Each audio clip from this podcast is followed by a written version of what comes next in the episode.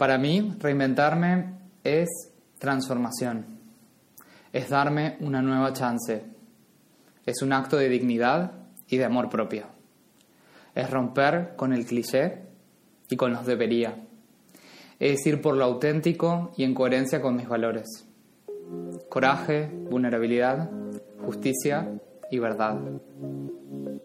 Reinvéntate. Empieza por tu mente, tu corazón y tu espíritu. Eres perfecto y eres perfecta tal como eres. Solo tienes que darte cuenta. Libérate de tus complejos, de tus creencias limitantes, crea tu vida y recibe todo lo que necesitas. Asume ya la identidad de quien anhelas ser. Yo soy Esther Iturralde, Life Coach Espiritual. Este es un espacio seguro para que recibas las herramientas, las epifanías y los parteaguas para que de una vez por todas te liberes del deber ser social, cultural o religioso. Mi misión es abrir brecha, hacer las preguntas incómodas para que conectes contigo y con Dios. El resto lo decides tú.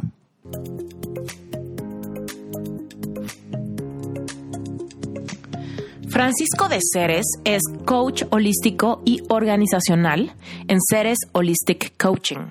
Él es maestro del programa de mindfulness y autocompasión. Está certificado en coaching holístico con énfasis en comunicación no violenta. Tiene un diplomado en Health Coaching, es graduado del posgrado de Bio-Neuroemoción y está certificado en terapia dialéctico compartamental. Pero no solamente eso, él es abogado por la Universidad de Buenos Aires, es licenciado en Derecho y también es magíster en Derecho Internacional por Columbia University. Él es autor de varias publicaciones y coautor del libro La Semilla del Cambio.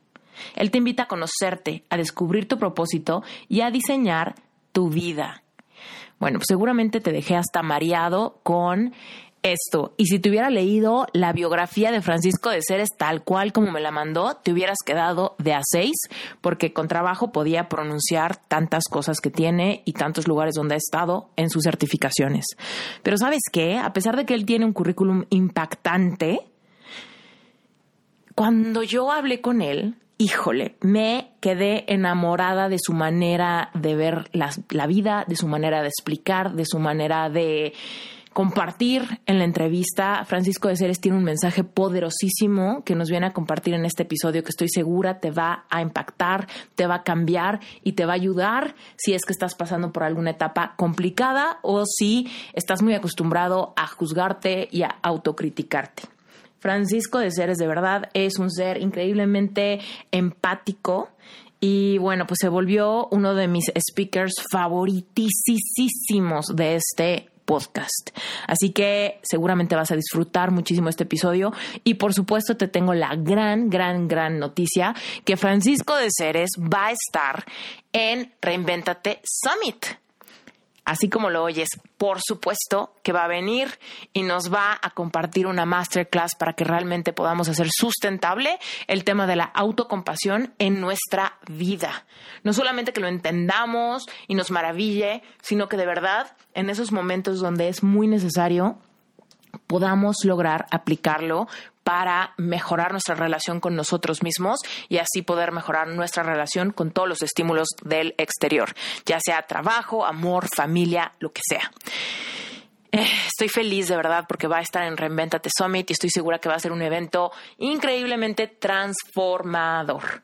Así que vámonos con este episodio, pero si por alguna razón tú todavía no sabes qué es Reinventate Summit, escúchame un par de minutos. Reinventate Summit es un evento online, o sea, no importa dónde vivas, lo único que importa es que tengas conexión a Internet.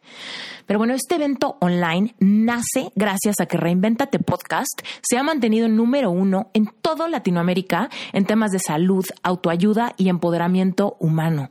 Reinventate Summit es un evento que nace gracias a que diario recibo mails, comentarios, mensajes directos de personas que me piden más contenido, más respuestas, más herramientas exactamente cómo hacerle para realmente catapultarnos y transformar aquella área de nuestra vida que no funciona. Es un, es un momento para que nos unamos más y aportemos más. Son cuatro días donde vas a recibir masterclasses en vivo impartidas por más de 30 speakers que han sido invitados de Reinventate Podcast. Ya nos contaron su historia de reinvención y ahora vienen a ayudarte a que termines de despertar tu conciencia para que transformes tu vida y puedas por fin reinventarte. Cada día vas a transformar tu visión ante cuatro pilares importantes de tu vida. El primer día del Summit vamos a hablar de espiritualidad, porque somos seres espirituales teniendo una experiencia física. Me has escuchado decir esto muchas veces. Es crucial que conectes con tu creador y que actives tu sabiduría divina y tus talentos únicos, esa intuición, esa habilidad para trascender las experiencias de tu vida. El segundo día vamos a hablar de salud física y emocional, porque nuestro estado de salud física se crea en las profundidades de nuestro estado emocional. Cuando aprendes a liberar tus propias emociones, catapultarás tu salud y en serio vas a crear la experiencia física corporal que quieres vivir. Así que libérate de inseguridades físicas, de complejos y de síntomas de enfermedad. El tercer día, emprendimiento con propósito, vamos a hablar de cómo vivir de eso, de tu pasión, de tu propósito, de tu vocación, porque no se trata solamente de tener dinero o de tener un trabajo seguro, se trata de que tengas claridad ante tus sueños y generes creencias empoderadoras que te lleven a manifestar la abundancia económica y emocional de estar impactando vidas con tu vocación. Y finalmente, el cuarto día del summit, vamos a hablar de cómo crear una visión de vida. Es decir, vas a fortalecer la capacidad de manifestar tus sueños y vivir una vida plena. Esto implica un viaje de autodescubrimiento constante, resiliencia, profundo amor propio y conexión espiritual. Vas a generar tu propia visión de vida para que te permita ser una persona feliz y empoderada en todas las áreas y etapas de tu vida, aún en los momentos complicados y en los momentos tristes, porque sabemos que esta vida no se trata solamente de ser felices, se trata de trascender, se trata de crecer, se trata de sentir. Así que bueno, si quieres ser parte de este movimiento, te estamos esperando. Compra tu boleto para el Summit ya. El Summit es el 7, 8, 9 y 10 de noviembre del 2019. Así que no sé en qué momento estés escuchando este episodio, pero córrele a la página web reinventatesummit.com. Summit se escribe summit con doble M, reinventatesummit.com y vas a encontrar que ahí puedes comprar tu boleto inmediatamente pero es muy importante que te apures porque los precios están muy bajos ahorita por lanzamiento. Conforme nos acerquemos al evento, los eventos cuestan los boletos cuestan 97 dólares, lo cual quiere decir que cada masterclass te va a costar como 2 dólares 50. O sea, súper, súper poquito. Además de que vas a tener un montón de bonos, regalos, descuentos, rifas, meditaciones guiadas, un libro de trabajo, recomendaciones bibliográficas. O sea, literal, te vamos a equipar brutalmente para que puedas reinventar el área que sea que quieras cambiar en tu vida. ¿Ok? Entonces, apúrate, porque a pesar de que los, boletos cuestan 97 dólares, ahorita están más baratos. Así que no sé qué fecha sea el día de hoy, pero apúrate, ve a la página web reinventatesummit.com, compra tus boletos ya. Y si tienes cualquier duda, cualquier pregunta, también puedes seguirnos en Instagram. Reinventate Summit en Instagram. Manda un mensaje directo y te voy a contestar de inmediato cualquier duda, pregunta, inquietud que tengas. Te mando un beso gigante y ahora sí, iniciemos con el episodio. Entonces, cuéntanos, Fran, ¿dónde estás? ¿Dónde estás y quién eres hoy en día? Ya nos iremos para atrás en tu historia con, el episodio, pero dinos hoy tú quién eres, qué haces y dónde estás. Bueno, eh, primero que nada te agradezco la invitación. Estoy muy emocionado de estar acá y compartiendo este, este, esta conversación que para mí es sumamente importante y es súper moving al mismo tiempo porque como vos bien decías, nadie llega a la autocompasión en un camino que yo llamo lineal, porque no, es, no fue lineal para nada, pero hoy te puedo decir que yo estoy viviendo en Buenos Aires, pronto a residir en Miami. Eh, soy abogado, así como me ves, y con todo el diverso de las cosas que he estudiado. Entre otras cosas, eh, soy coach certificado eh, en Nueva York. Hice una maestría en Columbia y estuve trabajando en, en la esfera de Derecho Internacional y Derechos Humanos Eh, y en ese momento es que yo empecé a indagar y a realmente conectarme con la cuestión del sufrimiento y el dolor, y más allá de eso, luego empecé a hacer este coaching en la formación y empecé con el asunto de mindfulness por razones varias que ya te iré contando. Pero mm. bueno, hoy me dedico, a, estoy en el mundo corporativo, estoy llevando mindfulness al mundo corporativo. Eh, me interesa mucho en hacer esa integración para que podamos crear como un balance externo que refleje la necesidad de crear balance interno. Así que nada, súper agradecido y contento de estar acá y así estamos. Cuéntanos, Fran, a ver, desde chiquito tú dijiste yo quiero ser abogado o en qué momento fue cuando decidiste sí abogado y aparte quiero irme a Nueva York y hacer una maestría y todas esas cosas. ¿Cómo, cómo iba esta, esta evolución vocacional en temas de tus sueños y lo que querías lograr?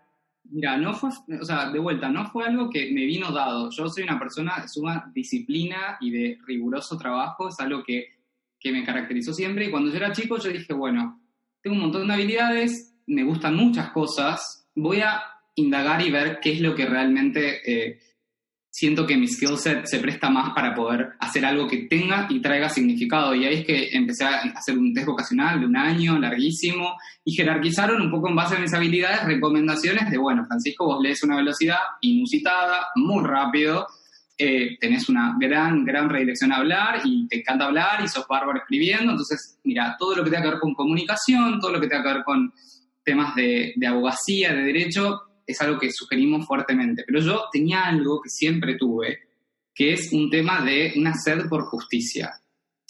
Y esto ha sido un tema que, que, me ha acompañado toda mi vida y es justamente como esta tendencia to right the wrongs, eh, como querer reivindicar eh, proteger y un poco eh, hacer justicia por, por las situaciones que, simplemente o no están éticamente bien, como son las que estoy haciendo ahora en el nivel corporativo, donde trabajo con temas de, de, negocios y compliance y, asegurar que las decisiones de negocios se ajusten a, a, estándares éticos.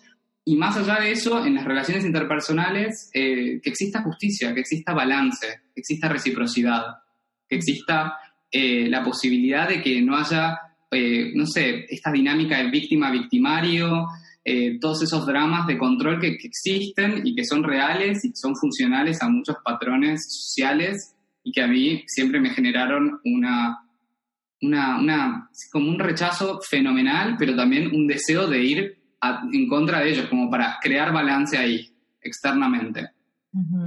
Bueno, eso llevó una cosa a la otra, empecé a estudiar en la Facultad de Derecho acá en Buenos Aires, luego hice un título de grado también en Londres, en Derecho, eh, trabajé para un juez, trabajé en París y luego terminé haciendo una, maestría en Colombia, que fue un sueño que yo lo tenía, pero desde los 18 años dije, yo voy a ir a Colombia, no sé a qué, a cortar el pasto, a pintar las paredes, a mí no me importa, pero voy a ir sí o sí.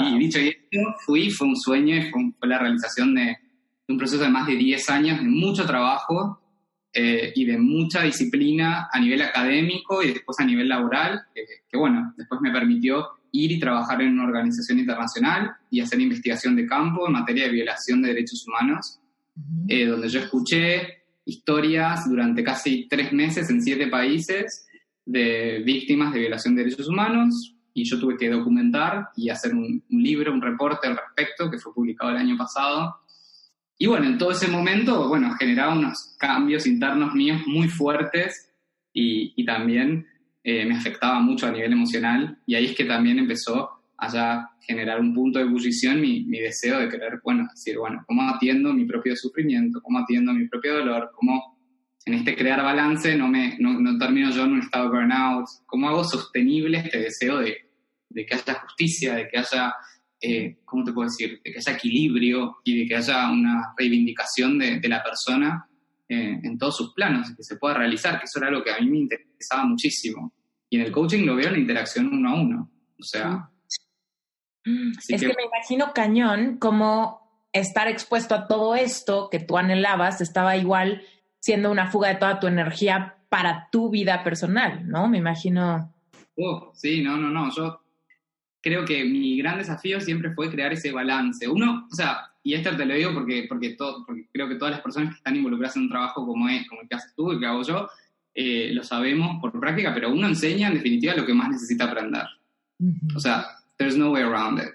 O sea, yo no estoy nacido, como decimos en Argentina, de un repollo, eh, o sea, out of the blue, queriendo saber de autocompasión y de cómo tratarme bien y de cómo ser generoso y bondadoso conmigo, simplemente porque vengo de un contexto en el que yo he sido sumamente perfeccionista, sumamente orientado a los resultados, sumamente exigente y, me ha llevado a cuestiones de salud muy graves en las que he terminado con casos de burnout que han sido eh, problemáticos. Cuéntanos eso, Fran. Cuéntanos, por ejemplo, de algún momento donde realmente hayas llegado como a este límite de decir, ya, o sea, no puedo más.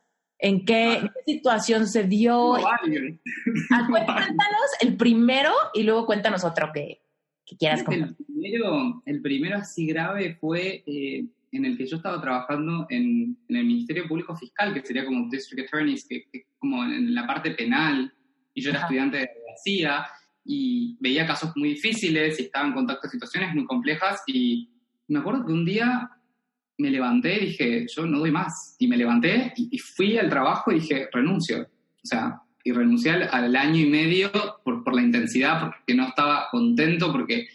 Y me acuerdo que después de eso me tuve que quedar un mes sin hacer nada de, del cansancio, de la fatiga y, de la falta de regulación que yo no, no sabía calibrar.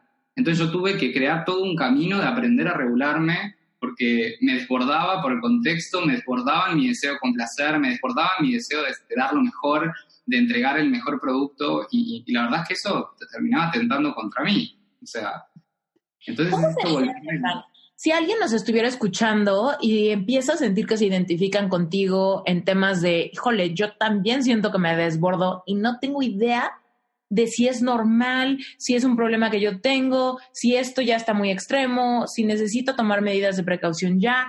O sea, como muchas veces cometemos el error de pensar que lo que sea que estamos sintiendo no es, no es único, seguramente todos están igual, o el completo, completo opuesto, de todo mundo puede menos yo, seguramente hay algo mal conmigo. ¿Cómo, mm. ¿Cómo diferenciar si eso que estamos sintiendo es alerta o no? Creo que el primer sim, o sea, el primer dato viene em, del mundo emocional. La primera información viene del mundo emocional. Cuando llega al cuerpo es porque todas las alertas fueron ignoradas.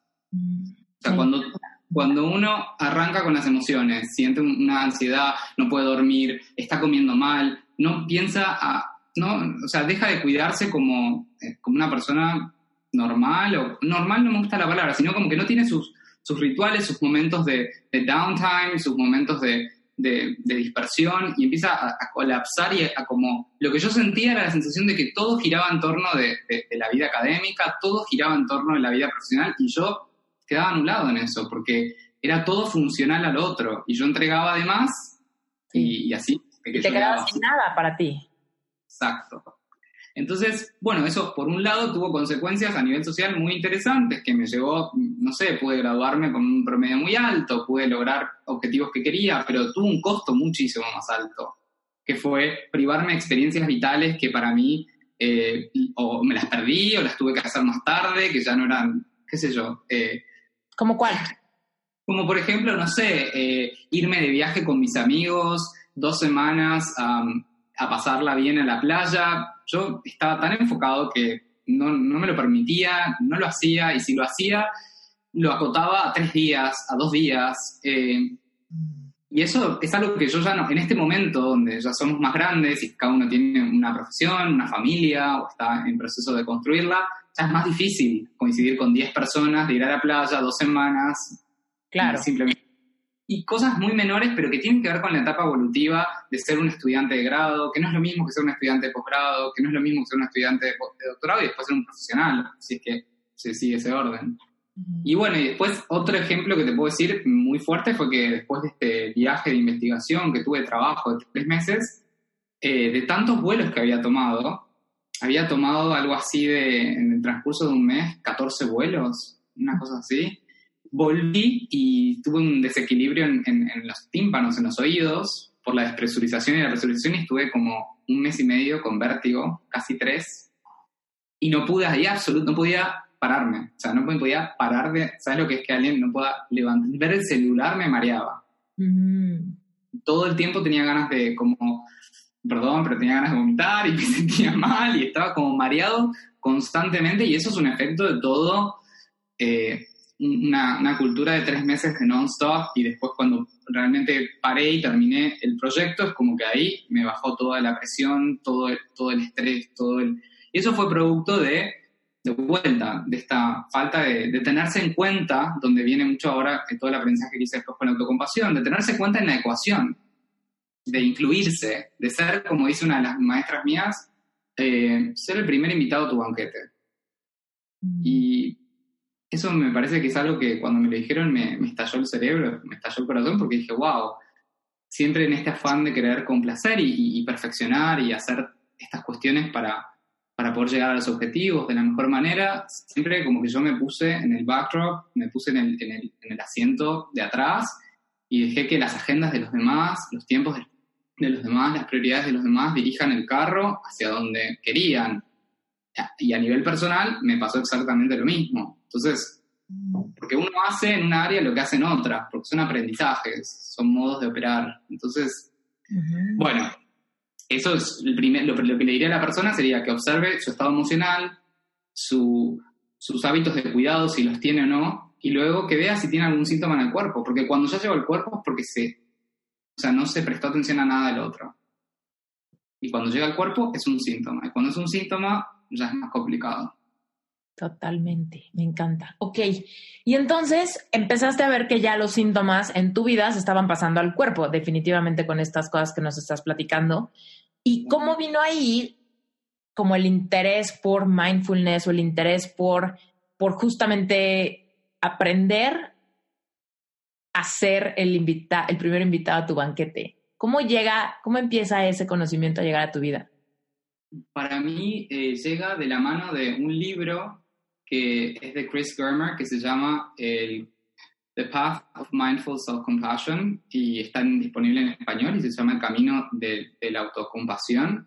Creo que está disponible en Amazon, le puedo hacer el link. Y, y empezó a leer el libro y realmente hablaba de emociones difíciles, hablaba de relaciones difíciles, hablaba de el arte de mindfulness, de cómo, de qué, en qué consiste mindfulness y cómo se distingue la meditación. Y llega un, punto, me acuerdo, que fue particularmente difícil para mí de, leer, que fue el fenómeno del backdraft, que es lo que él explica en el libro, que dice que el backdraft. Backdraft es una palabra que sería como contracorriente, que es un, es un término que usan los bomberos puntualmente anglosajones, que hablan inglés, dice que cuando un fuego está muy fuerte en una casa, para ver si ellos van a abrir la puerta para ingresar y apagarlo, lo primero que hacen es tocar con su mano la puerta y medir la intensidad del calor.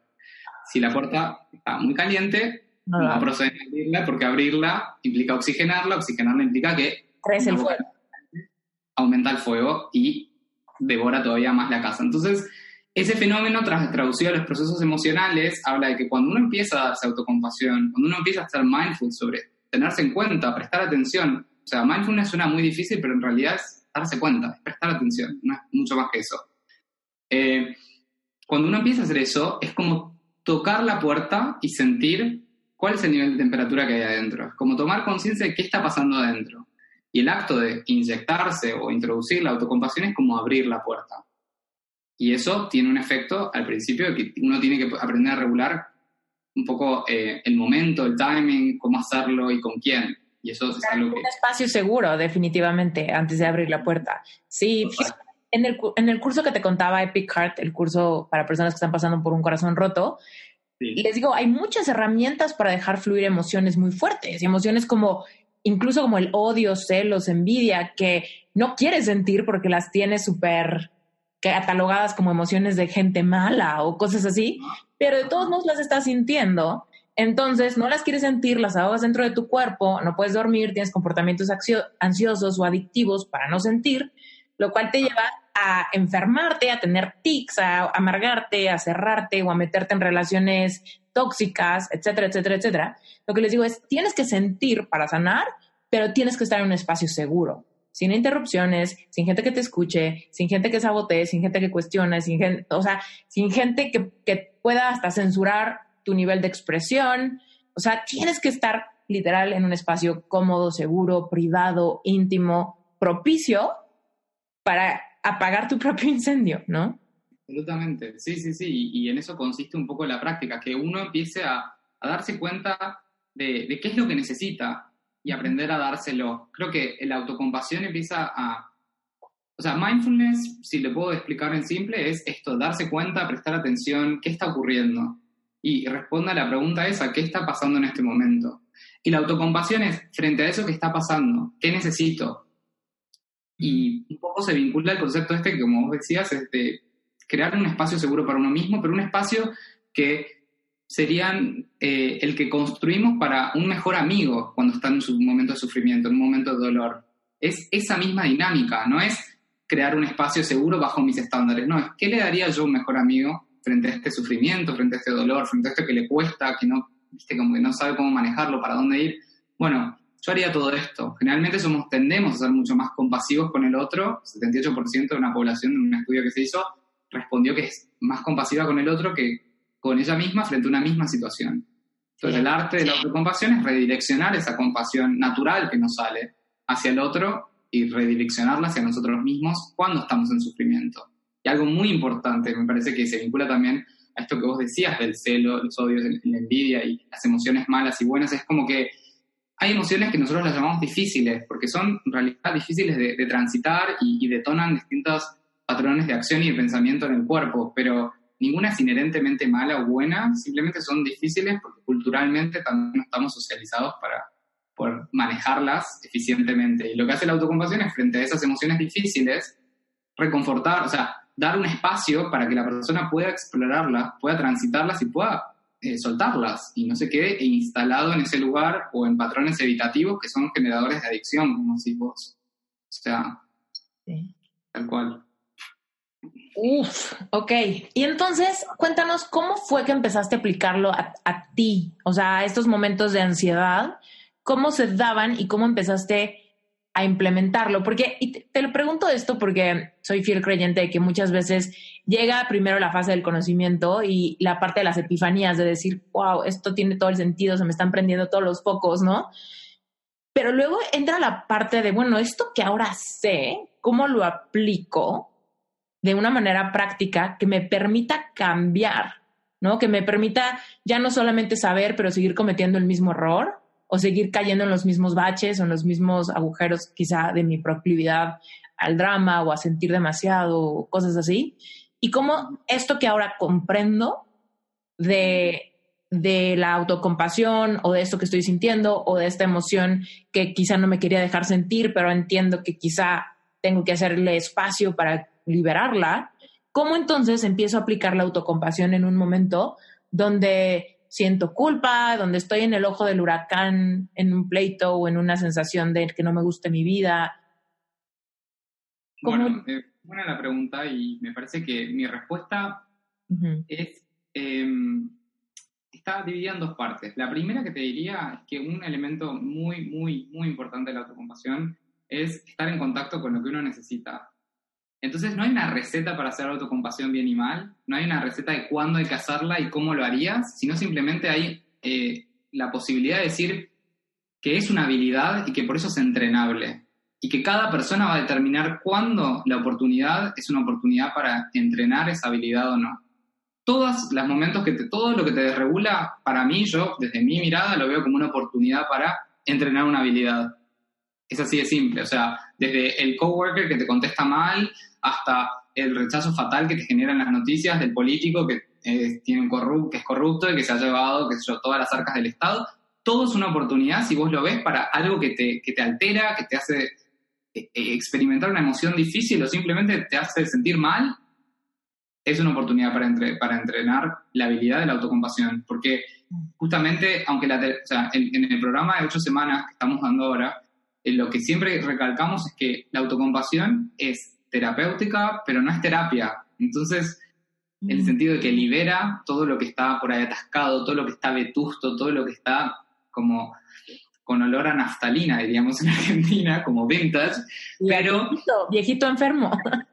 Vencido, como perimido, y hay que refrescarlo, oxigenarlo, sacarlo y, y, transitarlo, y eso me parece que es el gran beneficio. Lo que yo diría que cuando hay una oportunidad para aplicarla es siempre que alguien se está sintiendo mal, cuando uno está leyendo una historia recurrente que se cuenta, recordando una situación que le genera dolor o experimentando sufrimiento de propio o ajeno, porque se violan valores míos o ajenos. Yo puedo ver la noticia y a mí me detona un sufrimiento porque violan valores míos. O sea, mm. a veces ver las noticias es denigrante y hay que validar eso. Y si a mí me resulta completamente, y como no puedo vivir en una burbuja, digo, tengo que estar en contacto con lo que pasa, bueno, puedo hacer algo frente a eso, que me incomoda, que, que mi, mi personalidad, que también es muy de social justice. Muy empático eres, sí. Muy. Y, esto, para, para, todas las personas que, que, te siguen, que trabajan con personas, la autocompasión es como, yo lo puedo describir como eh, lo que te explican en el avión de la máscara de oxígeno que uno se pone antes de ponerla a los otros. Es eso. O sea, uno no puede estar en servicio para otros si no está en servicio primero para sí mismo. Porque se obstruye el canal, porque no funciona, porque, porque se desgasta uno, porque porque simplemente es insostenible. Y a mí me interesa todo lo que sea sostenible, cómo hacer esto a un esfuerzo de largo plazo que, que la persona pueda crear bases sólidas para sostenerse sosteniendo a otros, tiene que sostenerlo en su vida personal o en su vida profesional. Entonces, yo que, que, que, viví muchas situaciones que me ha tocado de estar, eh, no sé, defendiendo intereses, hablando de cuestiones difíciles, eh, transitando eh, relaciones difíciles también, te, te, puedo decir que la autocompasión es la garantía de que estás de tu lado no matter what. Me encanta. La garantía de que estás de tu lado no matter what. No importa qué esté pasando, no importa lo bien que te estén celebrando y aplaudiendo, no importa lo mal que te estén castigando o, criticando. Con la autocompasión es como que vos te tenés a vos mismo y vos sos tu mejor amigo, sos la persona que se sabe escuchar y dar lo que necesita frente a una situación de dolor. Porque uno se da autocompasión no para sentirse bien, sino porque se siente mal.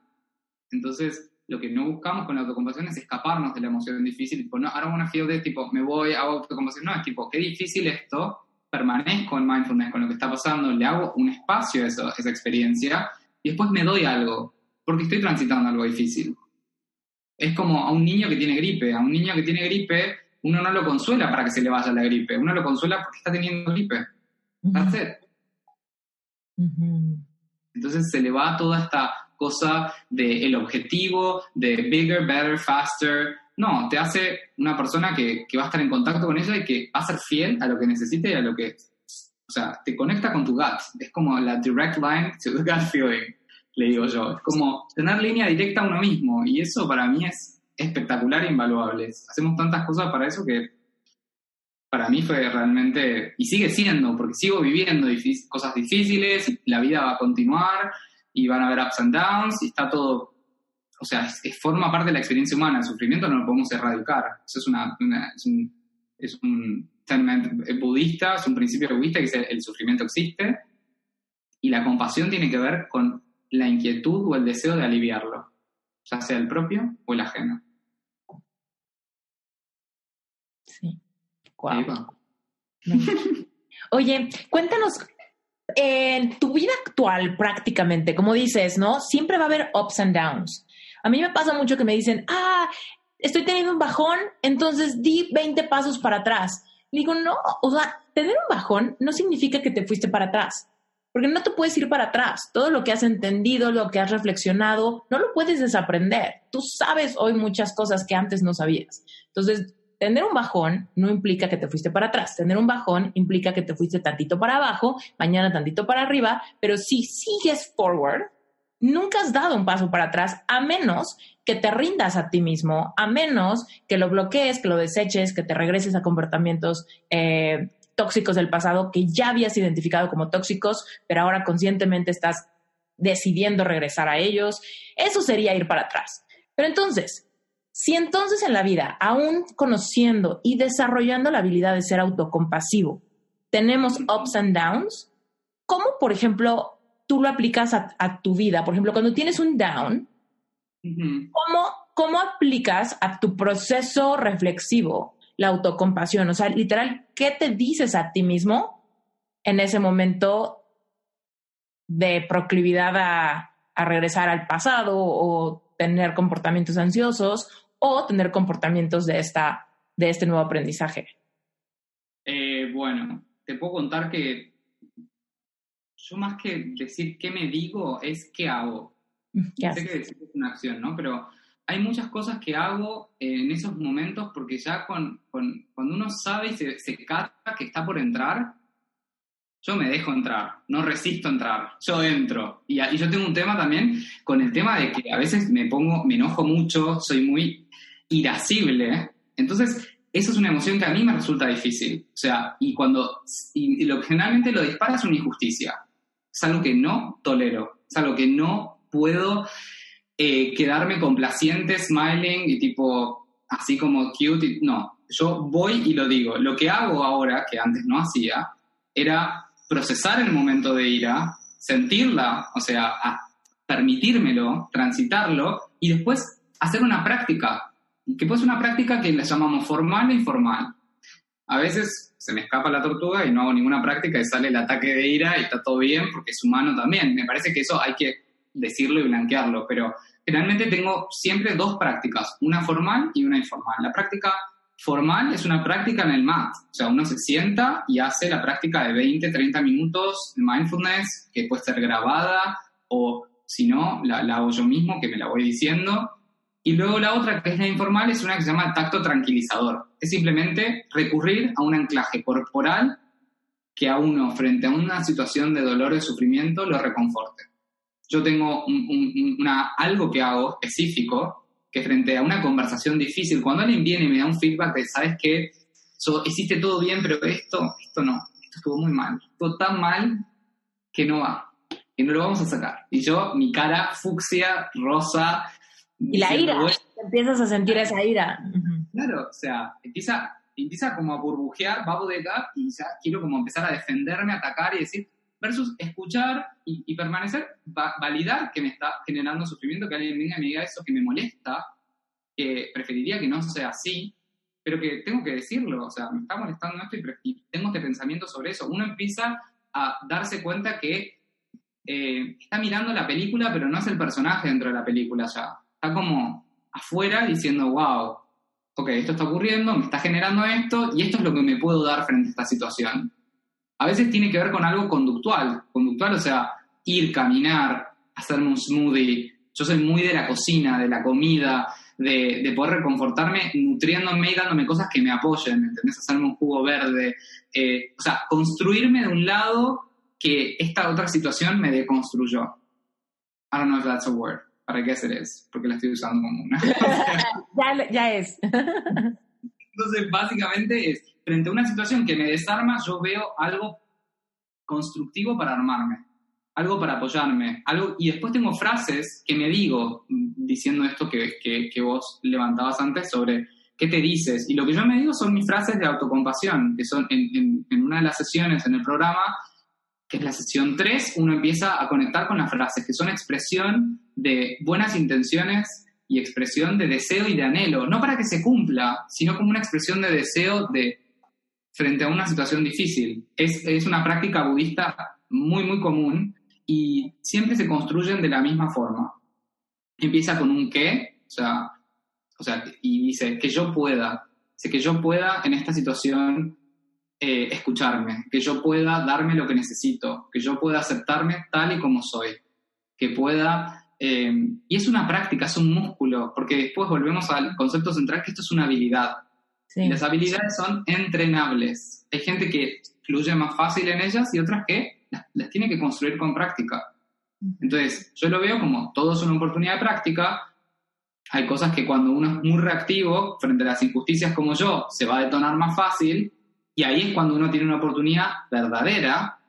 Y no quiero ir más, o sea, no voy más allá que ayer a la noche, donde tuve un llamado con alguien y realmente yo quedé, o sea, no te puedo explicar te puedo describir físicamente, pero que tenía, o sea, yo creo que si tuviese una versión cartoon de mí, humo salía de mi nariz, ¿entendés? O sea, y la verdad es que en ese momento, ¿qué hice? Me acuerdo que frené y dije, bueno, me, tumbé en el piso, obvio en un contexto en el que lo podía hacer, que era eh, propicio para hacerlo, y empecé a conectar con la sensación corporal y empecé a hacer espacio a la emoción dentro del cuerpo, que es una práctica también eh, que, que, se imparte, que se enseña como habilidad. Y en ese momento empecé a alojar la emoción y dejarle lugar ahí para que permanezca. Y a medida que la respiraba y la sentía y la percibía, lentamente, pero sin desearlo, se fue diluyendo. Y yo después me desactivé y pude como descansar y irme a dormir y todo, pero había quedado tan, eh, tan prendido frente a la situación que realmente dije, bueno, ¿cómo hago para bajar de vuelta? Porque son las doce y media de la noche, teníamos que terminar algo, un proyecto, una cosa laboral muy importante, y digo, ¿qué hago? O sea, no me queda de otra. Hola, interrumpo este episodio rapidísimo para invitarte una vez más a que te metas a Relevante Espiritual, que es mi membresía mensual. Relevante Espiritual es un lugar increíble donde te vas a sentir completamente contenido para platicar tus dudas, hacer tus preguntas y sobre todo profundizar en, en tu relación espiritual.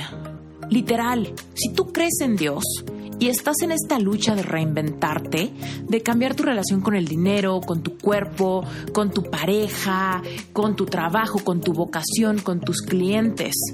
Si tú quieres reinventar algo en tu vida y crees en Dios, tienes que trabajar tu merecimiento. Y eso es lo que hacemos en Relevante Espiritual. Básicamente, si te gusta este podcast, Relevante Espiritual te va a encantar porque es donde vamos mucho más profundo, es donde te doy herramientas, es donde te doy reflexiones para cada semana, para que realmente puedas catapultarte desde una perspectiva espiritual y que puedas realmente empezar a ver cambios en tu vida. Por supuesto, escuchar el podcast, este y muchos otros que tienen contenido increíble, te ayuda porque obviamente ayuda a que tu frecuencia y tu vibración suban y que estés en el mismo canal de personas que tienen la misma energía que tú. Sin embargo, en Relevante Espiritual vas a tener un lugar seguro para hacer todas tus preguntas y para hablar de esos temas tabús que generalmente no se hablan en las familias o en las parejas o en las iglesias o incluso en las congregaciones. Esos temas que a nos dan pena y que nos censuramos. Relevante espiritual es un espacio seguro. Es un lugar solamente para miembros donde tú puedes hacer todas tus preguntas y donde yo llevo las masterclasses semanales a un nivel mucho más profundo para que puedas conectar, para que puedas transformarte y para que puedas sensibilizarte con tu propia intuición que es tu sabiduría divina.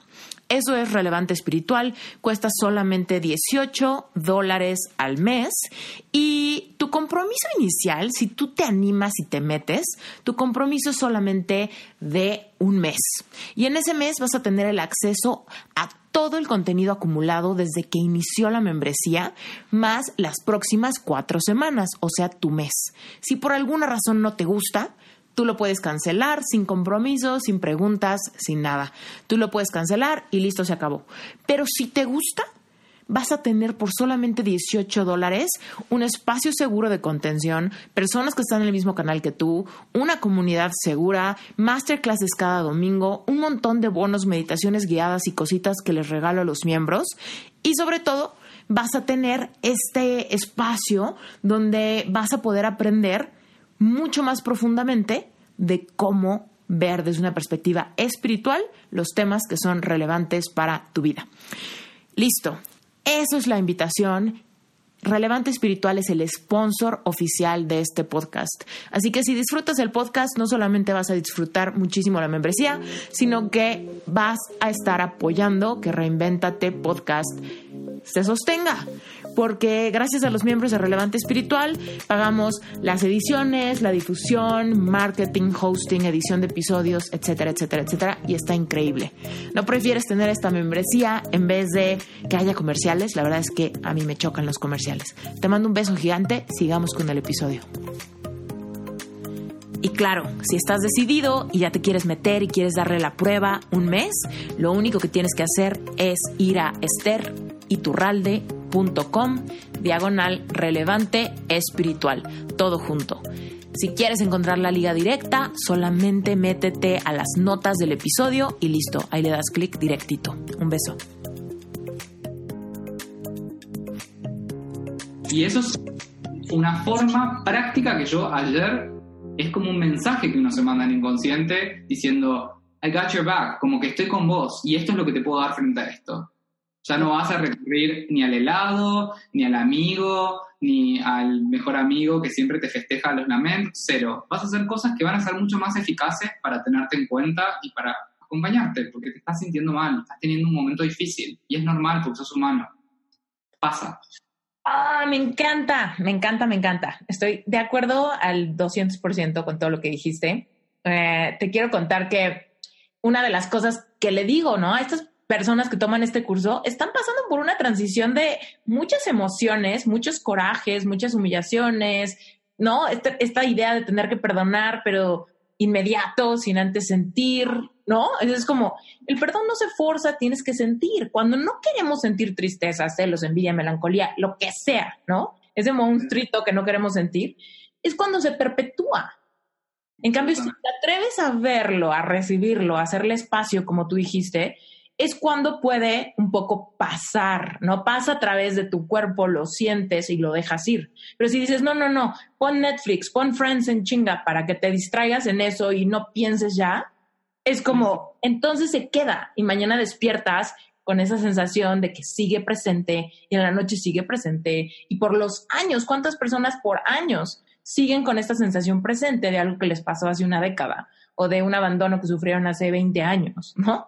Porque nunca se permitieron sentir nada, procesar nada, lo ignoraron y tienen como esta sensación constante de una nube gris, ¿no? Con el nombre de esa emoción perpetua, hasta que parece que es nuestra realidad y pensamos, pues es que no es nublado siempre. Como, no, es que tú tienes tu pinche nube que nunca has querido voltear a ver porque te aterra, ¿no? Y, y la otra cosa que dijiste de anclarte, me encanta porque es como, hay veces que la gente me pregunta, es que anclarme a dónde? Yo, anclarte a tu cuerpo, porque hay veces que tienes tanto miedo, tanta ansiedad, tanta incertidumbre, que estás en un mal viaje que casi, casi parece que you're all in your head, ¿no?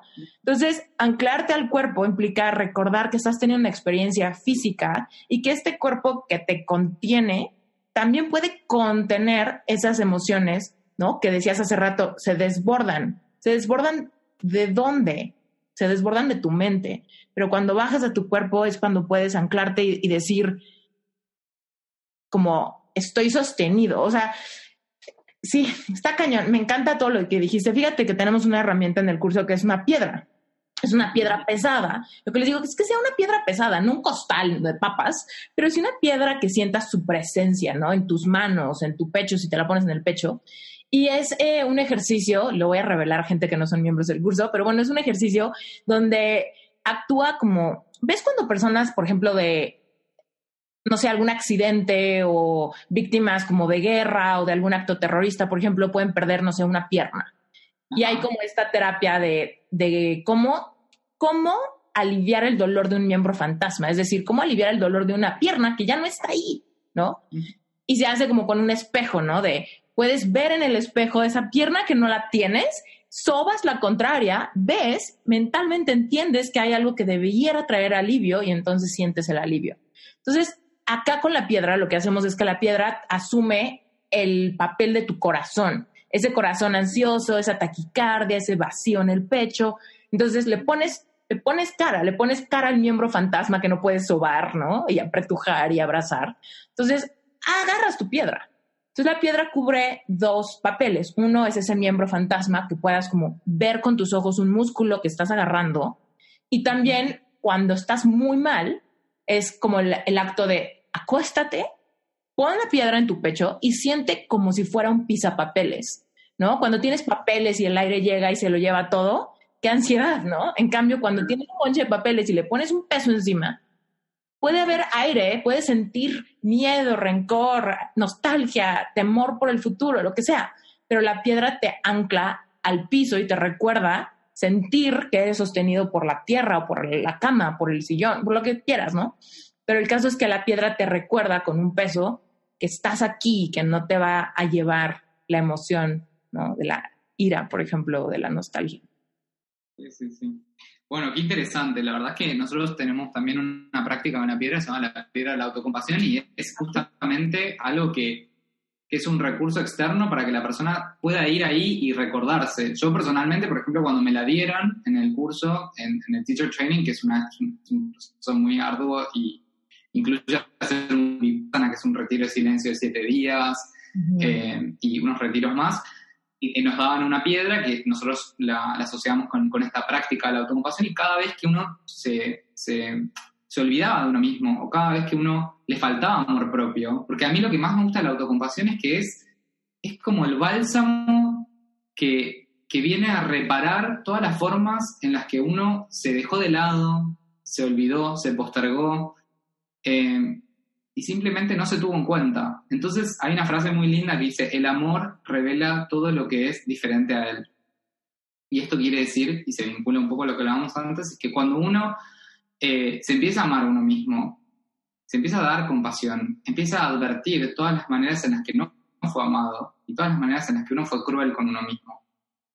Desde la exigencia, desde el perfeccionismo, desde eh, el látigo de conciencia, esto del debo hacer esto, debo tener esto, debo llegar a este número de, de, sales, debo llegar a este número de cifras, debo tener todos los shuras y todo, todo, lo que tenga que ver con... Debo de estar flaca, debo de pesar 50 kilos, debo de...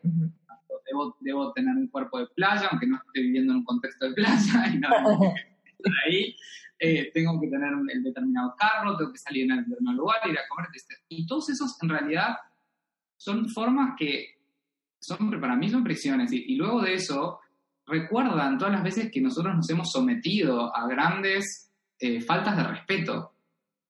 o, sea, o sea, cosas que atentaban contra nuestra dignidad, cosas que atentaban contra nuestro amor propio y nuestro valor como personas. Y eso es algo que a mí, cuando yo veo tanto la justicia como cuando alguien avasalla a alguien o lo felpudea, hay una expresión en inglés en castellano, perdón, en Argentina, que, que, es felpudear, que quiere decir que tratar a alguien como un felpudo, como viste, como cuando uno entra a la casa y se sienta, se limpia los pies. Sí, sí, sí. Y bueno, entonces, para mí, y, en, este, en este lenguaje criollo que, que, le decimos, es como cada vez que uno se felpudeó o dejó que lo felpudeen, o sea, lo maltraten, se maltrató, eh, la autocompasión viene como a hacer un bálsamo para eso. Viene a, a reivindicarse, a poner a uno en el rol de, de dignidad, en el rol de, de, valor como persona, más allá de todo, más allá de, de, los triunfos, de los fracasos, y sobre todo como alguien digno de amor y aceptación, que para mí son valores centrales y se trabaja mucho con los valores en el programa de, de ocho semanas de Mindfulness Self Compassion, porque cuando uno está claro con sus valores, eh, ya los demás pierden mucho poder sobre uno. Increíble. O sea, es que es la manera de traer esta justicia, ¿no? Que tanto mencionabas al inicio. Estas, la justicia sí puede ser esta justicia legal, pero también esta justicia a nuestro duelo, a nuestra capacidad de sentir, a nuestra capacidad de darnos permiso de vivir lo que es. Absolutamente. Es, para mí está muy, la justicia está asociada mucho a, a poder reivindicarse uno, a poder adoptar una postura de dignidad, de valor propio, de amor propio. Y todo, todo, mi, todo mi, mi práctica de coaching y toda mi práctica de mindfulness y autocompasión se reducen a empoderamiento, pero empoderamiento en buena onda, no en esta cosa de yo soy mejor que, vos podés hacer todo, no esta cosa de Tony Robbins en esteroides, de tú podemos hacerlo todo, podemos sentirlo todo y solo nos estamos obstruyendo, no, es, es como empoderamiento con principio de realidad, es yo soy una persona soy humano, voy a tener estos ups and downs que decías vos, y yo en los ups voy a dar lo mejor y cuando esté down me voy a dar sobre todo lo mejor, porque valgo la pena y la gloria, porque soy una persona valiosa, porque soy digno de amor y de aceptación, y porque soy digno de ir y, y cuidarme porque me tengo, me tengo en cuenta. Y eso para mí es, es, es un acto de justicia, como decís vos, hacia la propia historia de uno, hacia el propio dolor de uno, hacia el duelo, eh, hacia las cosas que uno no pudo asumir por ahí en algún momento y que hoy se da el permiso y el privilegio de decir, valgo lo suficiente como para viste, sacarme esta nube gris que vos decías antes, valgo lo suficiente para procesar esto y no seguir más en esta dinámica destructiva, tóxica, que me deja siempre en el mismo lugar, real o emocional. No, me valgo, o sea, valgo la pena para hacer algo mejor, para construir algo que tenga más que ver con valores que son y que resuenan conmigo, que me, que me personifican. Entonces, cuando uno empieza a hacer una práctica de autocompasión, empieza a advertir todas las maneras en las que uno se ha dejado de lado, y eso es muy doloroso al principio, pero es muy liberador, porque después uno ya no lo, uno ya está muy claro cuando está entrando en ese terreno, ya le huele a, a maltrato, huele a que it doesn't feel right, y uno se tiene en cuenta y elige diametralmente, o sea, distinto. Y ahí ya entran los vínculos interpersonales y las relaciones de pareja, donde si una pareja no te quiere empoderada, pues no te quiere, guapa, no hay mucha... No quiere una relación de sometimiento, una relación de, dependencia, y justamente la autocompasión lo que busca es que vos cortes dependencias. Dependencias a cosas externas, dependencias a drama, a recrear drama externo, para que después te digan y te vengan a pedir perdón y te sientas querido. No más de eso, es como, me tengo desde un lugar que tiene que ver con mis valores y yo me clarifico mis valores, empiezo a actuar en consecuencia y empiezo a tener coherencia. And that's it. Y, no hay mucho más misterio. Ya no transo ni hago esfuerzos para agradar, ni esfuerzos para que me quieran, ni esfuerzos para caer bien, ni cero. No me interesa. O sea, está todo bien, pero yo me, me, posiciono en un lugar de, como de autenticidad y es un poco take it or leave it, pero en buena onda, como no hacer un sobreesfuerzo, no querer agradar, no querer complacer, simplemente decir, this is it, the good, the bad, like, there's no way around it. Y estar en paz con eso. Teniendo siempre presente este componente que, que, caracteriza a la, la, ocupación, que es la humanidad compartida, que todos somos humanos y que en esta era de redes sociales, de mundo pantalla, de, de, ficciones y falacias, que yo las veo así, perdón con todo respeto a la gente que, que no, pero yo no compro. Entonces, si yo veo Instagram y veo una persona completamente ripped o que vive una vida súper lujosa, todo, a mí no me mueve un pelo, no me, nada me podría importar menos, pero al mismo tiempo, si eso a mí me llegase a hacer sentir mal, es algo que no consumiría. O sea, un acto de amor propio. O sea, no me metería a ver eso. Claro. O sea, inmediatamente empezaría a hacer unfollow de todas las cuentas que no tengan que ver conmigo ni con mis valores. O sea, porque perpetúa este ciclo de sentirse mal, autocriticarse, consumir cosas, claro, para poder llegar al, estándar keeping up with the Joneses y tipo, nada te aleja más de vos que eso. Entonces, la coherencia siempre pide, eh, de alguna forma, alinearse pensamiento, acción y emoción. Eso es coherencia. Entonces, uno cuando se clarifica, ya deja de, de entretener gente que no tiene nada que ver con uno, de especular, no me interesa especular con el otro, no me interesa que el otro especule conmigo, cero. O sea, tómalo, déjalo, esto es lo que yo sé, esto, o sea, lo que muy, muy onda Nietzsche, lo que ves es lo que hay. That's it. Pero en buena onda. Entonces, la autocompasión tiene una mala fama de ser wishy-washy, like, don't feel bad, you're a good person, it's gonna be okay. No. O sea, la autocompasión tiene un elemento muy suave y reconfortante y tiene un elemento muy fuerte y contundente que tiene que ver con límites, tiene que ver con dignidad, tiene que ver con parar el carro cuando alguien se va, o sea, se, pasa con uno, tiene que ver con saber lo que uno necesita e ir por ello, no con la pasividad de que todo se va a acomodar, wishful thinking, no, no, no, tiene que ver con una construcción activa de mi parte de cómo yo creo estabilidad a corto y largo plazo.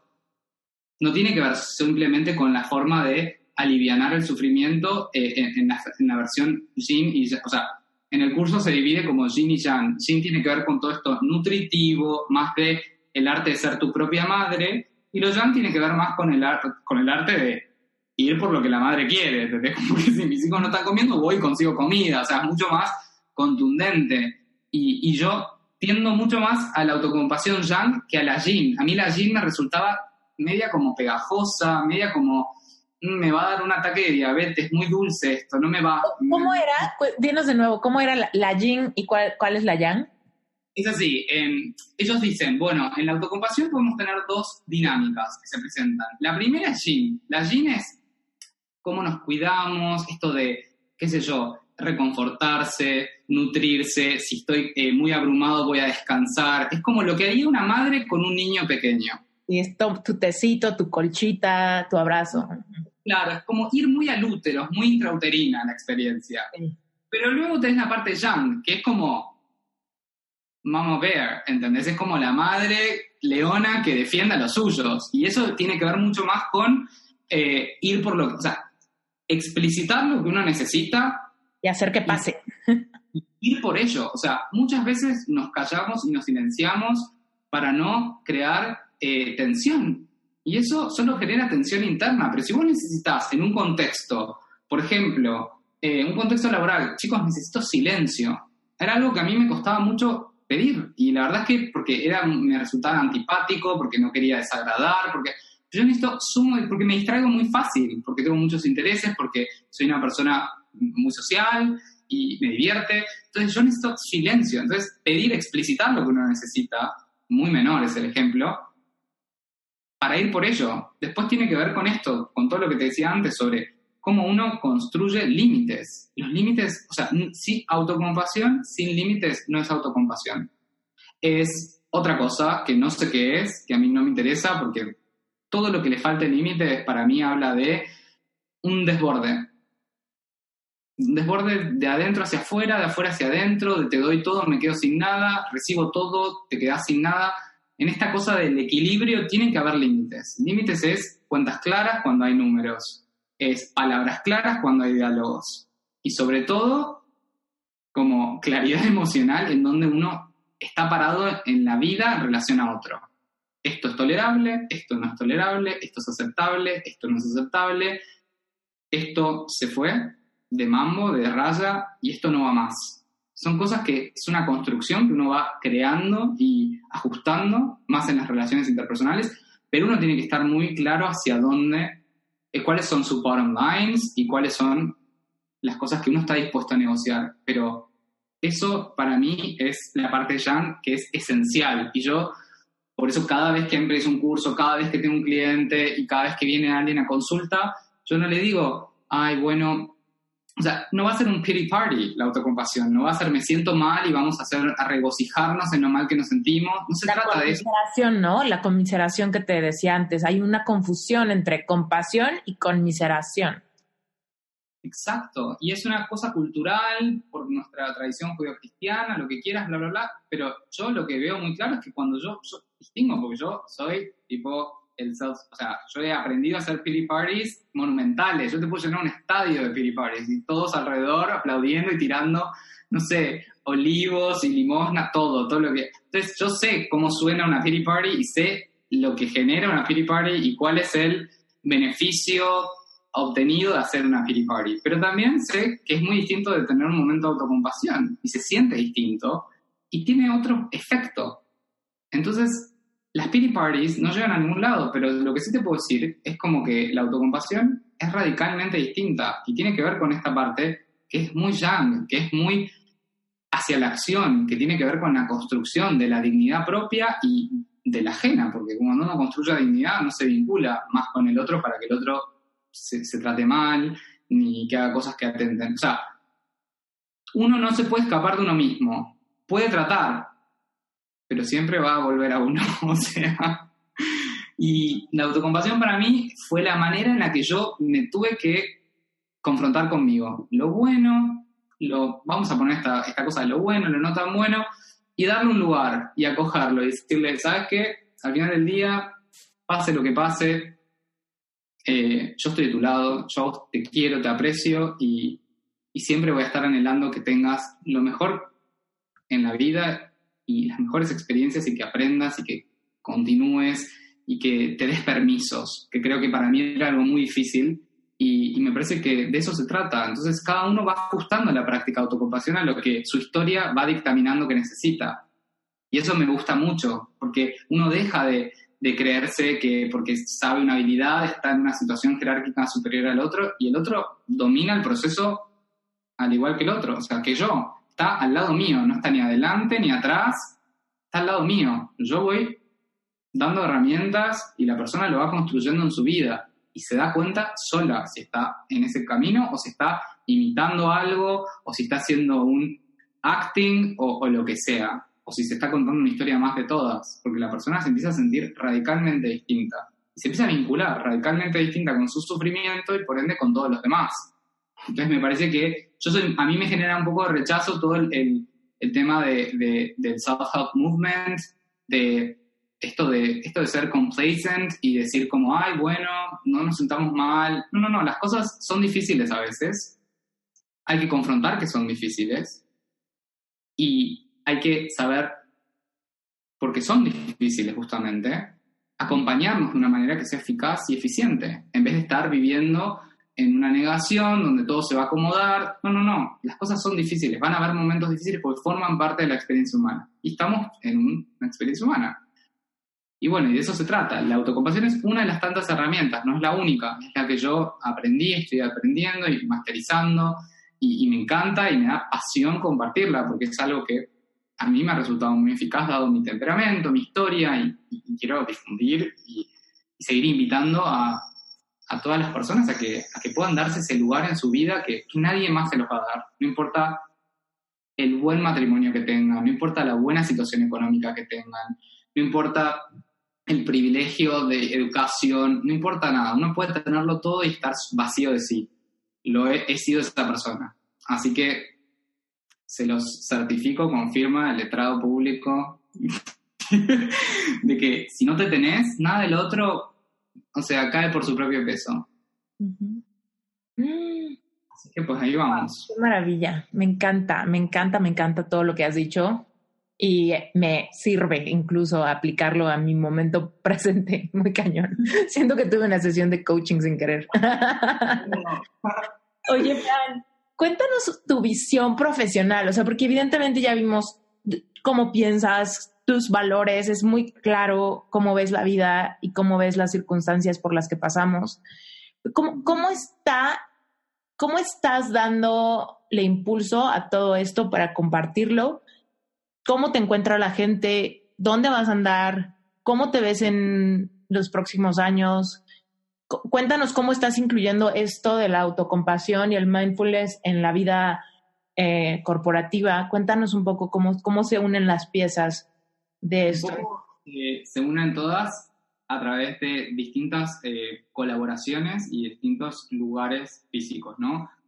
Por un lado, a nivel profesional, a mí sí me interesa, estoy de hecho colaborando con un eh, profesor de una universidad de California, de una facultad de Derecho de Hastings, en la creación de una adaptación del programa MSC para el mundo más corporativo, ¿no?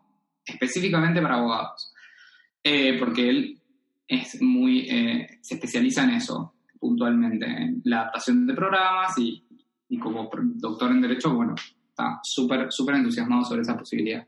Y luego, en mi mundo personal, yo creo que soy alguien que nunca va a poder hacer una cosa y ser eso, solamente. Son, hay un libro muy lindo que se llama One Person, Multiple Careers, se los recomiendo a todos, y habla de esta cosa de que si sos un poco como yo, de sentir que como que tenés varias personas viviendo, pero que todas realmente adentro tuyo, ¿no? Y que todas tienen un interés y que quieren aportar algo en algún punto que suena como disonancia cognitiva, pero que, no sé, como que te da placer. Y a mí me pasa que a mí me encanta lo que yo estudié y, lo disfruto un montón y aprendo un montón y me gusta resolver problemas y estar en, en situaciones complejas eh, y aportar, pero al mismo tiempo creo que otro valor agregado que yo introduzco ahí, que me parece que, tiene mucho con el tipo de liderazgo que, al que apunto tener, es tener en cuenta a las personas que están en ese equipo. Es como cuidarlas. Hay un libro también muy bueno que dice eh, The Best Leaders Eat Last, algo así.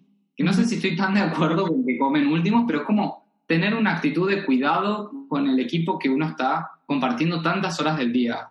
Darles herramientas. Yo lo ofrezco en mi espacio laboral, eh, mindfulness, a todos los programas que hago, que los hago fuera de mi espacio laboral, a ellos se los ofrezco bonificados porque creo que es algo que nos contribuye como equipo, nos construye y, creo que todo lo que le añada valor y le dé más bienestar a la persona va a crear un clima mucho más, de mucho mayor bienestar en, en nuestro entorno. Entonces, por un lado, yo estoy creando como una adaptación del programa, estoy teniendo la intención de hacerlo, el MSC para corporaciones y para big, uh, tipo law firms y eso. Pero por otro lado, en sesiones individuales me gusta mucho hacer un coaching que tenga herramientas de autocompasión, pero que no es un coaching de autocompasión. Si yo tengo que resumir mi coaching, es orientado al empoderamiento. El empoderamiento tiene que ver con la dignidad, con los límites, con lo que va, con lo que no va y con, el, con sincerarse con uno mismo.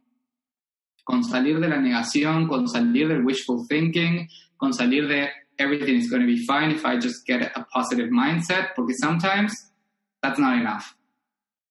I need to own it, and that's okay. Eh, y ese es un poco el espacio que yo ofrezco en coaching individual. Y después tengo un programa de ocho semanas en el que me certifiqué para poder impartirlo, en el que soy Teacher in Training y ahora seré Certified Teacher, que es el programa de Mindfulness, and Self-Compassion, que son ocho semanas de duración de dos horas y media a tres. Se dan distintos lugares de Latinoamérica. Se pueden meter en Center for eh, MSC, Center for MSC, y ahí van a ver en todos los lugares del mundo en los que se están dando se están dando, hay casi 2.500 profesores ya certificados y están en México, hay una chica en Panamá, en Colombia, en Uruguay, Chile, Argentina, Brasil, un montón. Em, y son todas personas que han hecho el teacher training conmigo ahora, hace, en este último año, y son verdaderas personas maravillosas y todos tienen un perfil muy distinto y todos ofrecemos el mismo curso que tiene el mismo contenido, porque es un programa homologado eh, por la Universidad de San Diego, y la verdad es que es muy poderoso, y eso lo ofrezco eh, ahora en Buenos Aires y luego en Miami cuando esté allí. ¿Por qué te vas a quedar a Miami? Cuéntame. Eh, por varias razones, en realidad, por un cambio de carrera, porque estoy haciendo como un chef, siempre trabajé en temas de, de internacional y luego me fui volcando a temas de propiedad intelectual y ahora estoy incursionando en algo que se llama compliance, que te contaba, que, me interesa mucho y me parece muy apasionante, que es asegurar, resguardar que las decisiones éticas de las grandes, que las decisiones de negocios de las grandes corporaciones permanezcan eh, de acuerdo a la normativa vigente y que sean éticas. ¿Qué quiere decir esto? Por ejemplo, una gran compañía como Nike, tener en cuenta que, por ejemplo, su supply chain, en todo el proceso de elaboración de los productos, un ejemplo sería que no contrate eh, trabajo infantil en los, en los shops donde se hacen en los distintos países, en Indonesia, en Camboya y todo eso. Y hay todo un, un, framework, como un marco normativo y después ético que tiene que ser observado para que no se para evitar eh, bueno, grandes crisis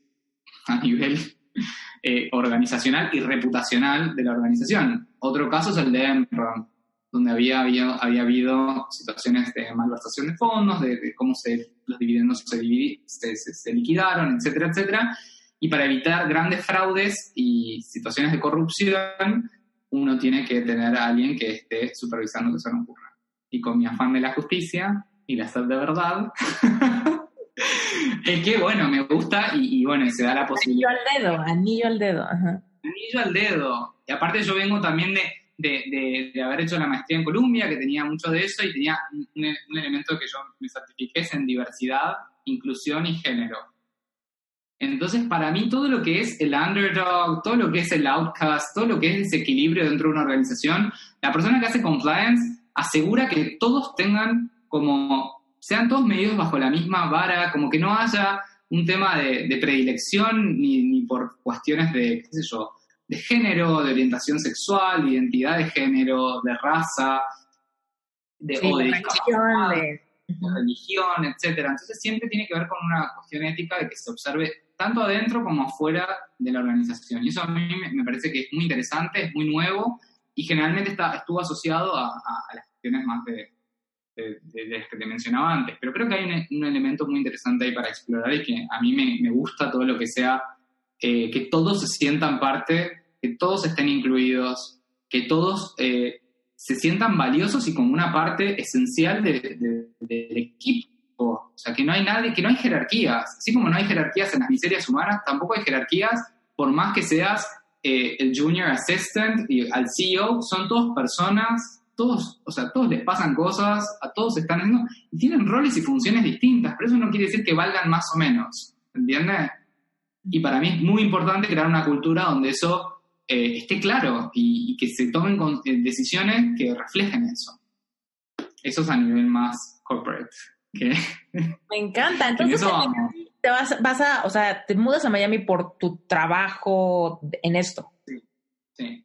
Y al mismo tiempo tienes tu carrera como coach y todo este asunto. Exacto. También en Miami me gusta mucho que, que por ejemplo, estoy incursionando en conversación con un lugar muy lindo que, que, se llama The Sacred Space, que seguro que algunos lo conocen, es muy lindo, es un lugar de, de eventos de tipo coaching, mindfulness y todo eso, y ahí ya estamos en conversaciones para poder hacer una versión del MSC en español por primera vez en Estados Unidos, entonces eso sería muy interesante.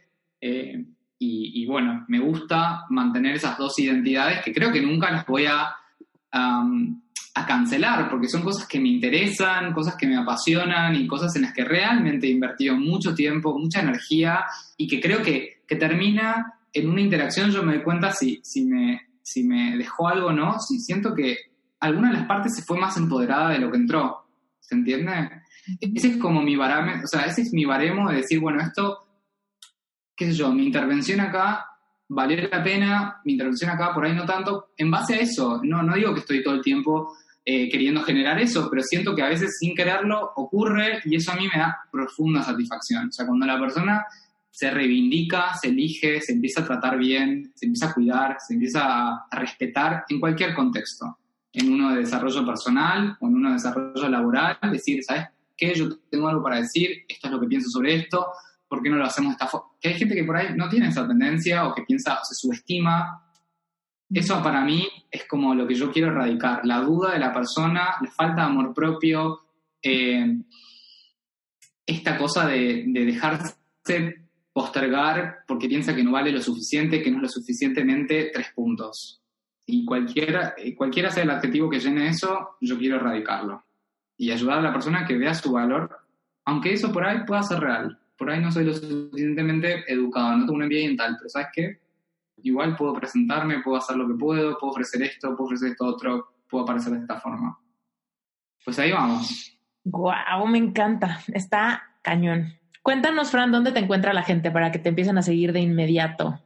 Bueno, en redes sociales me pueden encontrar en Instagram como Seres Coaching, que ahí hago posts todos los días, tomo también eh, consultas online específicamente. Eh, Seres Coaching es Seres con C y con guion bajo, y luego coaching. ¿Qué es tu eh, apellido? Para los que no están escuchando, en el arte está el apellido de Fran. Entonces, y, es el y pueden también encontrar el website que es Seres Holistic con H, de la palabra holístico.com, y ahí también evacuamos consultas. Yo soy muy de contactar y, me gustan mucho los DMs y los contesto y siempre estoy refiriendo material y prácticas y, me gusta mucho. Eh, así que encantado de recibir comentarios y seguir contribuyendo y todo lo que yo voy ideando y organizando, que ahora lo estoy condensando con una amiga, una gran amiga mía que vamos a sacar un libro que se llama La Semilla del Cambio, eh, donde condensamos en este proceso de ser semilla a ser como florecer, lo esquematizamos en siete momentos y el primero es el como de la incepción de la concepción eh, y ahí tenemos herramientas específicas para cada momento del proceso de transformación. Yo introduzco algunas cosas de mindfulness y autocompasión, ella introduce algunas cosas de coaching, ella vive en Barcelona, se llama Daniela Salviti, es una gran amiga, es economista, trabaja en responsabilidad social y empresaria, así que nos gusta mucho eso a los dos. Y dijimos, bueno, ¿por qué después de tanto coaching y cosas que hemos eh, realizado, no sistematizamos lo que nos ha servido en nuestros procesos y lo dividimos en los pasos que creemos que nos hubiesen servido recibir a medida que íbamos desde cero hasta poder llegar al objetivo. Y bueno, en eso estructurándolo. Y el, primer, el primero de la serie, que son siete, eh, va a salir ahora, a fin de septiembre, principios de octubre. Así que y vamos a hacerle llegar a estas muchas copias para que haga sorteos y, comparta y que le lleguen a la gente que lo necesita y a la gente interesada. Y bueno, vamos a ir compartiendo todo esto que nos hace bien y que cuando nos hace bien, les hace bien a los demás. Wow. Gracias, Fran, por haber estado en Reinventate. Estuvo 400% más padre de lo que me imaginé y ya estaba emocionada. Así que gracias por tu tiempo y por tu apertura. Ah, muchísimas gracias a ti. Ha sido un gusto. un abrazo grande y que sea la primera de muchas. Cuídate mucho. Totalmente. Muchísimas gracias por haberte quedado hasta el final de este episodio. Solamente quiero cerrar pidiéndote un favor. Si puedes dejarnos un review y un comentario en Apple Podcast, sería increíble porque nos ayudas a seguir rankeando en los primeros lugares en toda Latinoamérica. Y por último, recordarte que si estás interesado en formar parte de Relevante Espiritual, te estamos esperando. Es un lugar seguro donde de veras vas a tener contención para brindarte más apoyo en el área de tu vida que sientas un poquito frágil y que quieras conectar con Dios y despertar esta habilidad espiritual que tenemos todos de escuchar nuestra propia intuición para tomar decisiones y seguir avanzando hacia convertirnos en una mejor versión de nosotros mismos. Y segundo, no olvides que en noviembre ya se acerca eh, Reinventate Summit del 2019. Así que si vas a querer ser parte de este movimiento, de evento online de cuatro días, ve comprando tu boleto para que te salga muy barato y para que puedas ir teniendo el contenido extra que te voy a regalar por haber entrado con anticipación. ¿Sale? Cualquier duda puedes seguirnos en Instagram en arroba reinventate summit o por supuesto directo conmigo en arroba esteriturralde. Gracias porque tú haces realidad este podcast. Te mando un abrazo. Bye.